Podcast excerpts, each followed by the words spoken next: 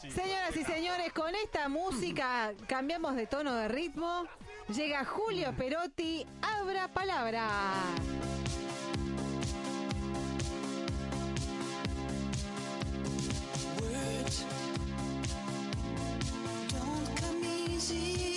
Julio Perotti tenía más noche que un sereno.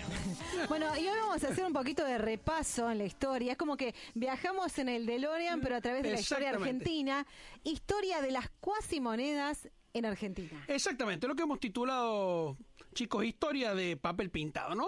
Eh, desde La Rioja ahora volvieron a poner de moda la palabra cuasimoneda, ¿no?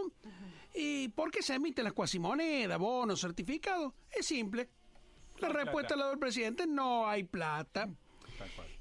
Memoriosos, en nuestra tierra cordobesa, ya tuvimos en su momento una experiencia, ¿no? Fueron Secor cuando gobernaba Ramón Bautista Mestre, fueron Lecor cuando gobernaba José Manuel de la Sota, eran Lecor. ¿se acuerdan de esto? Eran certificados o letras.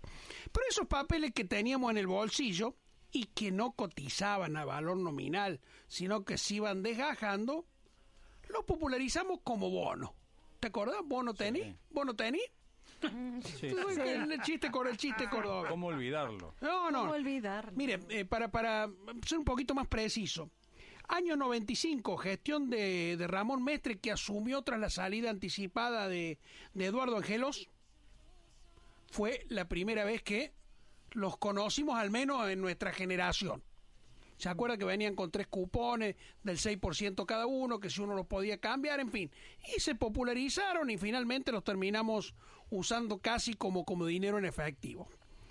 Después llegó la crisis del 2001, 2002, y eso los extendió a casi todo el país, ¿no? Era la etapa final del gobierno de Fernando de la Rúa, y la primera etapa de este interinato de, Eduardo Dual, de unas 15 provincias emitieron bonos como sustituto de, del peso, ¿no? Imagínense, si el peso no valía nada, los bonos, por supuesto, mucho menos. En total se calcula que se emitieron unos 15 mil millones de pesos en cuasimoneda. Esto era más o menos el 7% del Producto Interno Bruto y el 40% de la base monetaria. O sea, prácticamente había tantos pesos como eh, bonos de distinta, distintos nombres, ¿no? ¿Se acuerdan? Bueno, dijimos los LECOR acá en Córdoba, Patacón en la provincia de Buenos Aires, LECOP que eran los, los que estaban a nivel nacional, los federales, y se usaban para pagar salarios, impuestos, servicios, bienes, ¿no? Y las cuasimonedas, obviamente, surgieron, como dijimos, eh, como una respuesta a la escasez de liquidez y a la falta de crédito provocado por el corralito, el corralón, el default de la deuda pública y todos los males que, que durante años pasamos. Bueno, ¿qué puede diferenciar aquella situación de esta que ha detonado la, la Rioja? Porque la crisis está y es quizás ahora mucho más profunda. El problema está en el rescate de esos bonos. Esos bonos no están para dar vuelta por el, por el fin de los tiempos en, en la sociedad. Allá por enero de 2003, el gobierno nacional, primero Dualde y luego Néstor Kirchner, los canjearon por bono la deuda pública. El plan de canje implicó una quita promedio del 35% sobre el valor nominal y generó una reducción del endeudamiento de la provincia y la unificación monetaria. Volvimos a usar el peso, los bonos de a poco ya se fueron, fueron desapareciendo. Bueno, ¿y ahora qué? Con este anuncio de, de Ricardo Quintela. Bueno, al retuitear a, a Cadena 3 cuando informó sobre la decisión de, de Quintela de emitir bonos, el presidente Javier Milei dijo claramente, a diferencia de lo que pasó en el pasado, de ningún modo van a ser rescatadas por el gobierno nacional. Entonces, ¿para qué sirven? Bueno, para nada. No, tiempo atrás eh, Juan Carlos de Pablo, el economista, lo, lo explicaba, ¿no? Se decía de Pablo, ¿quién es la única persona o institución que no se puede negar a recibir una cuasimoneda? El que le emitió. En definitiva, el Estado. Con la cuasimoneda siempre se va a poder pagar impuestos o tasas provinciales. Eso quiere decir, explicaba de Pablo, que si un supermercado, un comercio recibe cuasimoneda, es porque piensa que la va a poder utilizar para pagar impuestos locales o para abonarle a un proveedor que esté en la misma provincia. Mm. Luego, lo que ocurre con los proveedores de afuera es distinto, ¿viste? Porque te dicen, no, no, a mí no, a mí no me dé estos papeles, pues no me, de estos papeles, no, me sirven.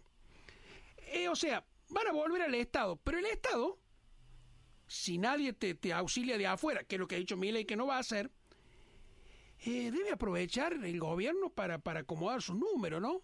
sino al final solo va a tener en su arca papel desteñido, que va a ser, por supuesto, obra de su propia autoría, pero que ni a él mismo le va a servir de nada. Muchas gracias, Julio Perotti. Abra palabra. Y bueno, y lo que nos queda, ¿no? Eh, si empiezan con estas cuasi monedas, después, ¿cómo hacen para salir si no reciben ningún tipo de ayuda?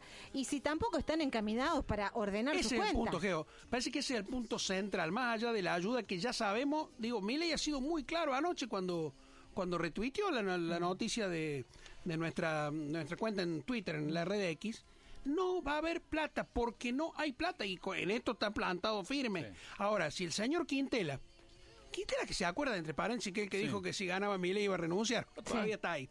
Si el señor Quintela no ordena las cuentas y sigue dilapidando y sigue haciendo contratos con artistas, eh, sigue este anunciando aumento de sueldo que no puede pagar, no logra ordenar las cuentas hacia adentro, va a tener una caja de, de caudales llena de papelitos pintados. No va a ser, él mismo se va a pintar los papeles que no le van a servir para nada. Que además fogonean la, la inflación que está matándonos a todos. Lo hará puntualmente mucho más en La Rioja. Lo que pasa es que no es muy difícil de entender, no se puede gastar más de lo que se produce. Es así. Ahí tienen que producir bienes y, servicios y venderlos. Hay provincias donde el nivel de actividad privada o el nivel de empleo privado es infinitamente menor o nulo respecto del, mm. del empleo público. Eh, y este es uno de los casos. Eh, ahora bien, esto favorece para que vaya inversiones a La Rioja, se instale una fábrica, se instale eh, alguna industria, la industria del conocimiento. Si el Estado te está regalando papeles que son prácticamente papel de diario impreso, no te sirve.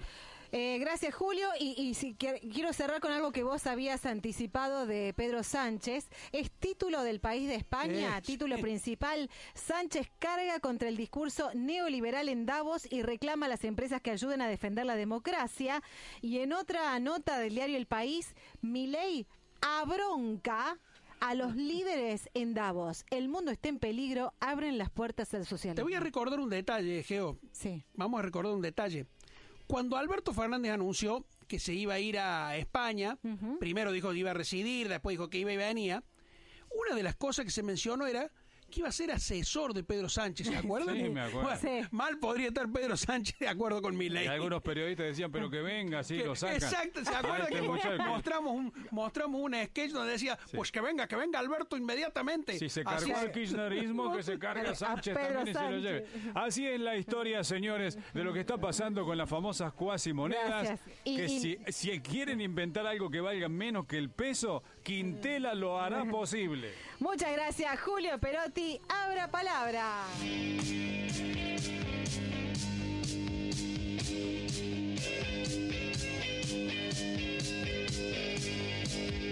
Bueno, ahí está. Muchas gracias, mi querido Julio. Me acuerdo, ah. había ya la vamos a encontrar, una, una vieja canción, un éxito cuartetero de Chévere, de Chévere, eh, que, que, decía así, que salía, no sé si era el Pato Lugones de fondo, decía, no tenía ni un secor. no tenía ni un peso. Deberíamos buscar también, Raúl, porque hay un montón de de chiste y de humor de los grandes humoristas cordobeses por la época de los bonos. Por supuesto. Yo me acuerdo, me acuerdo en esa época que vendíamos publicidad con el amigo Corradini y los ah, clientes, ah, que te querían tapar con esos con esos papeles porque querían pagar en todo caso a un proveedor con eso.